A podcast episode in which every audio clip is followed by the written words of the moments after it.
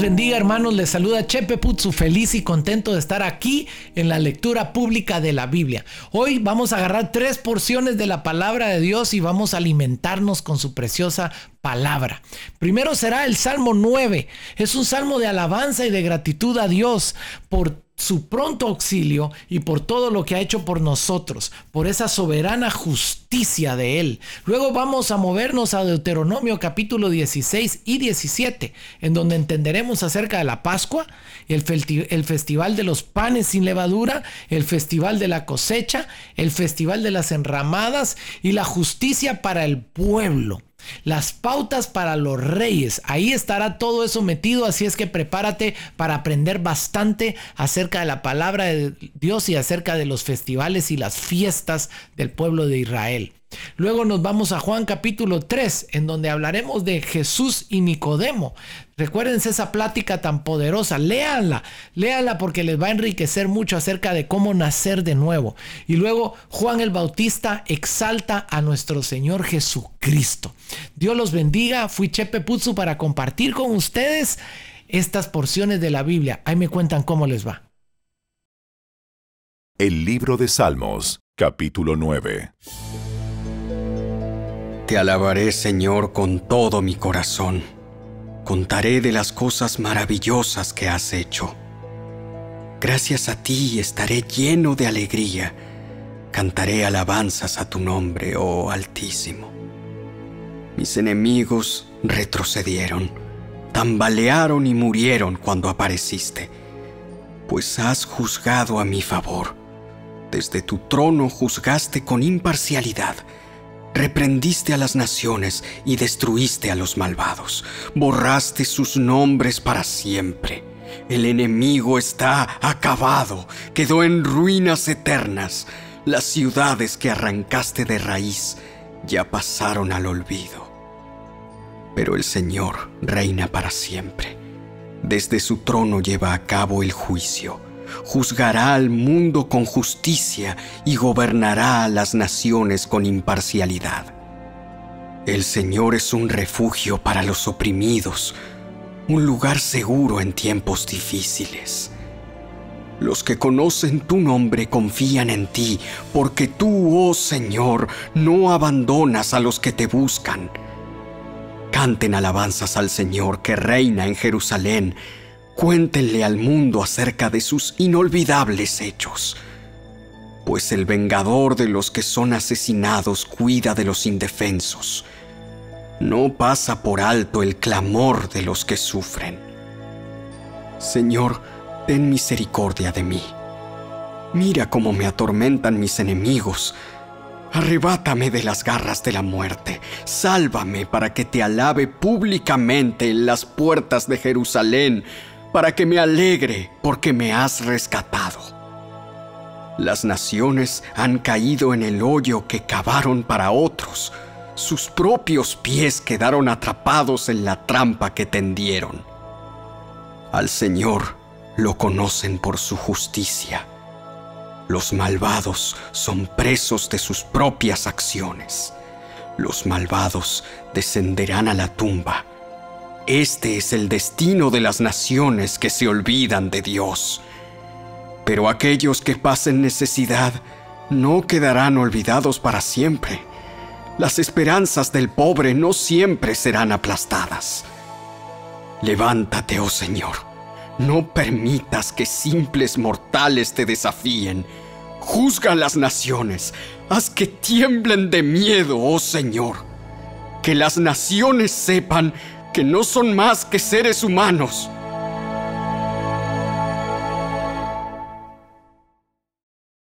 El libro de Deuteronomio, capítulo 16. Celebra la Pascua en honor al Señor tu Dios cada año, a comienzos de la primavera, en el mes de Abib, porque ese fue el mes en que el Señor tu Dios te sacó de la tierra de Egipto durante la noche. Tu sacrificio de la Pascua puede ser tanto de tu rebaño como de tu manada, y deberás sacrificarlo al Señor tu Dios en el lugar de adoración designado, el lugar que Él elija para que su nombre sea honrado. Cómelo junto con pan preparado sin levadura. Durante siete días prepararás sin levadura el pan que comas, tal como cuando saliste de Egipto con tanto apuro. Come ese pan, el pan del sufrimiento, para que recuerdes toda tu vida el día que saliste de Egipto. Durante esos siete días, que no se encuentre ni un poco de levadura en las casas de tu tierra. También, cuando sacrifiques el cordero de la Pascua al atardecer del primer día, no dejes que sobre nada para el día siguiente. No sacrificarás el animal para la Pascua en cualquier ciudad que el Señor tu Dios te da. Tendrás que ofrecerlo solamente en el lugar de adoración designado el lugar que el Señor tu Dios elija para que su nombre sea honrado. Sacrifícalo al atardecer, cuando cae el sol, el día del aniversario de tu éxodo de Egipto. Haz al cordero y cómelo en el lugar que el Señor tu Dios elija. Luego puedes volver a tu carpa a la mañana siguiente. Durante los seis días siguientes no comerás pan preparado con levadura. El séptimo día también proclama lo santo en honor al Señor tu Dios, y ese día nadie hará ninguna clase de trabajo. Cuenta siete semanas a partir del momento en que comiences a cortar el grano al inicio de la cosecha. Luego, celebra el festival de la cosecha en honor al Señor tu Dios Llévale una ofrenda voluntaria en proporción a las bendiciones que hayas recibido de Él. Será un tiempo de celebración delante del Señor tu Dios, en el lugar de adoración que Él designe para que su nombre sea honrado. Celebra con tus hijos e hijas, con tus siervos y siervas, con los levitas que vivan en tus ciudades, con los extranjeros y con los huérfanos y las viudas que vivan en medio de ti. Recuerda que tú también una vez fuiste esclavo en Egipto, así que asegúrate de obedecer todos estos decretos. Celebra el Festival de las Enramadas durante siete días, al finalizar la temporada de la cosecha, después de trillar el grano y prensar las uvas. Este festival Será un tiempo de alegría y celebración con tus hijos e hijas, con tus siervos y siervas, con los levitas, con los extranjeros y con los huérfanos y las viudas que vivan en tus ciudades. Durante siete días celebrarás este festival para honrar al Señor tu Dios en el lugar que Él elija, porque Él es quien te bendice con cosechas abundantes y prospera todo tu trabajo. Este festival será un tiempo de mucha alegría para todos. Cada año, todo hombre de Israel deberá celebrar estos tres festivales, el festival de los panes sin levadura, el festival de la cosecha y el festival de las enramadas. En cada una de esas ocasiones, todos los varones tendrán que presentarse ante el Señor tu Dios en el lugar que Él elija pero no se presentarán ante el Señor sin una ofrenda. Todos darán según sus posibilidades, de acuerdo con las bendiciones que hayan recibido del Señor tu Dios. Nombra jueces y funcionarios de cada una de las tribus en todas las ciudades que el Señor tu Dios te da. Ellos tendrán que juzgar al pueblo con justicia. Por ninguna razón tuerzas la justicia ni muestres parcialidad. Jamás aceptes un soborno, porque el soborno nubla los ojos del sabio y corrompe las decisiones de los íntegros. Que siempre triunfe la justicia verdadera, para que puedas vivir y poseer la tierra que el Señor tu Dios te da. Jamás pondrás un poste de madera dedicado a la diosa Acera al lado del altar que edifiques para el Señor tu Dios.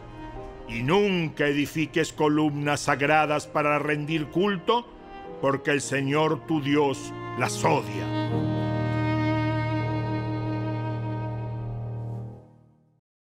El libro de Deuteronomio, capítulo 17.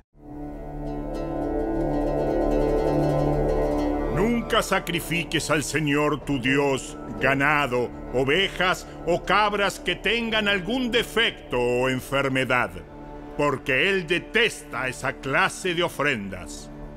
Cuando empieces a vivir en las ciudades que el Señor tu Dios te da, podría suceder que un hombre o una mujer del pueblo haga algo malo a los ojos del Señor tu Dios y desobedezca el pacto. Por ejemplo, podría ser que sirviera a otros dioses o rindiera culto al sol, a la luna o a alguna estrella, es decir, a las fuerzas del cielo lo cual he prohibido terminantemente. Cuando te enteres de algo así, investiga el asunto a fondo.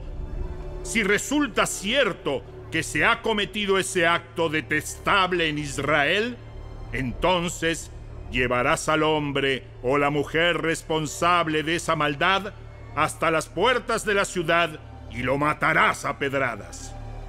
Sin embargo, Nunca le quites la vida a nadie por el testimonio de un solo testigo.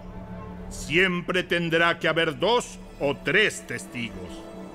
Los testigos deberán arrojar las primeras piedras y luego se sumará el resto del pueblo. De esa manera limpiarás la maldad que hay en medio de ti.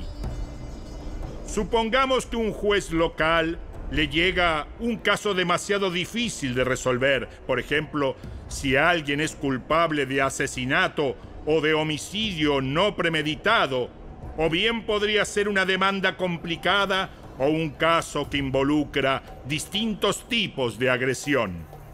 Esos casos legales llévalos al lugar que el Señor tu Dios elija y preséntalos ante los sacerdotes levitas o el juez que esté de turno en esos días. Ellos oirán el caso y declararán el veredicto. Tú deberás cumplir el veredicto que ellos anuncien y la sentencia que dicten en el lugar que el Señor elija. Harás todo lo que ellos digan al pie de la letra. Después que hayan interpretado la ley y declarado el veredicto, tendrás que ejecutar la sentencia que impongan en su totalidad. No le hagas ninguna modificación. Cualquiera que tenga la arrogancia de rechazar el veredicto de un juez o de un sacerdote que representa al Señor tu Dios, tendrá que morir. De esa manera limpiarás la maldad que hay en Israel. Entonces todo el pueblo se enterará de lo ocurrido y tendrá miedo de actuar con tanta arrogancia. Estás por entrar en la tierra que el Señor tu Dios te da. Cuando tomes posesión de ella y te establezcas allí, tal vez se te ocurra pensar, deberíamos tener un rey para que nos gobierne tal como tienen las naciones que nos rodean. Si tal cosa sucediera, asegúrate de designar como rey al hombre que el Señor tu Dios elija. Tendrás que nombrar a un hermano israelita, no podrá ser un extranjero. El rey no deberá construir grandes establos para sí, ni enviar a su gente a Egipto para comprar caballos, porque el Señor te ha dicho, nunca vuelvas a Egipto. El rey no deberá tomar muchas esposas para sí porque ellas apartarán su corazón del Señor. Tampoco deberá acumular para sí grandes cantidades de oro y plata. Cuando se siente en el trono a reinar, deberá producir una copia de este conjunto de instrucciones en un rollo en presencia de los sacerdotes levitas. Tendrá esa copia siempre consigo y la leerá todos los días de su vida. De esa manera aprenderá a temer al Señor su Dios al obedecer todas las condiciones de esta serie de instrucciones y decretos. La lectura diaria impedirá que se vuelva orgulloso y actúe como si fuera superior al resto de sus compatriotas, y también impedirá que se aparte de los mandatos en lo más mínimo. Además, será una garantía de que él y sus descendientes reinarán por muchas generaciones en Israel.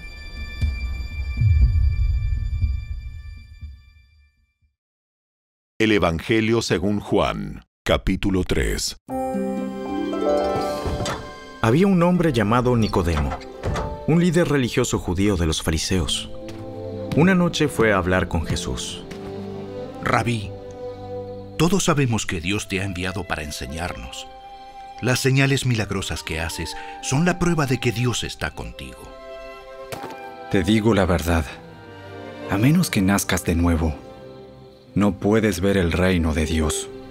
¿Qué quieres decir? ¿Cómo puede un hombre mayor volver al vientre de su madre y nacer de nuevo?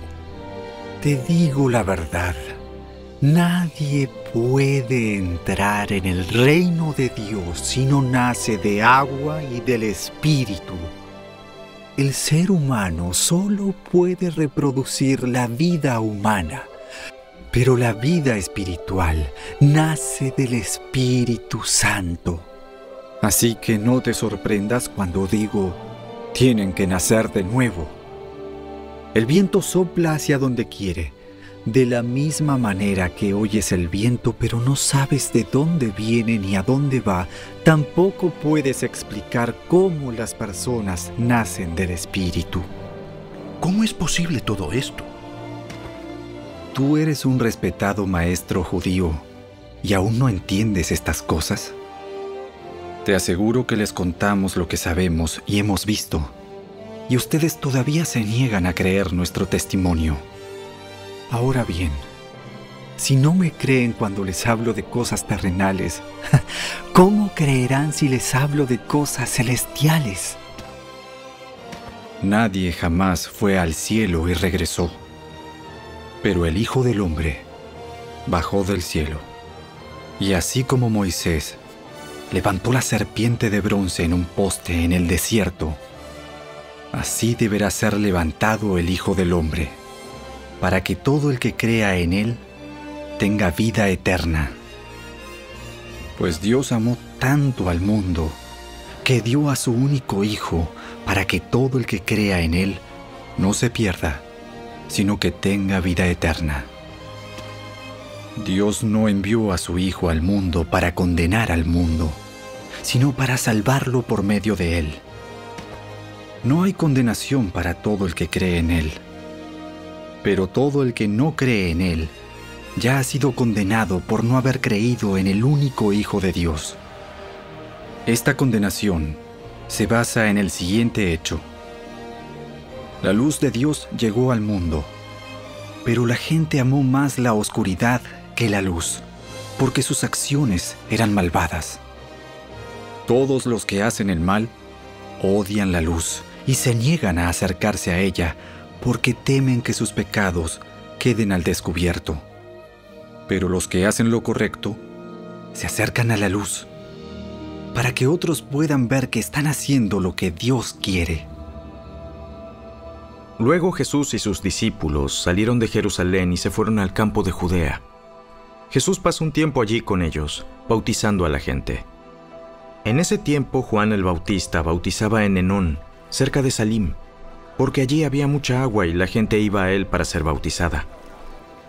Eso ocurrió antes de que metieran a Juan en la cárcel.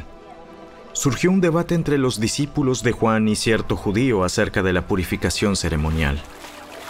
Entonces los discípulos de Juan fueron a decirle, Rabí, el hombre que estaba contigo al otro lado del río Jordán, a quien identificaste como el Mesías, también está bautizando a la gente y todos van a Él en lugar de venir a nosotros. Nadie puede recibir nada a menos que Dios se lo conceda desde el cielo. Ustedes saben que les dije claramente, yo no soy el Mesías. Estoy aquí solamente para prepararle el camino a él. Es el novio quien se casa con la novia. Y el amigo del novio simplemente se alegra de poder estar al lado del novio y oír sus votos. Por lo tanto, oír que él tiene éxito me llena de alegría. Él debe tener cada vez más importancia y yo menos. Él vino de lo alto y es superior a cualquier otro. Nosotros somos de la tierra y hablamos de cosas terrenales. Pero Él vino del cielo y es superior a todos. Él da testimonio de lo que ha visto y oído. Pero qué pocos creen en lo que les dice. Todo el que acepta su testimonio puede confirmar que Dios es veraz. Pues Él es enviado por Dios y habla las palabras de Dios, porque Dios le da el Espíritu sin límites. El Padre ama a su Hijo y ha puesto todo en sus manos. Los que creen en el Hijo de Dios tienen vida eterna. Los que no obedecen al Hijo nunca tendrán vida eterna, sino que permanecen bajo la ira del juicio de Dios.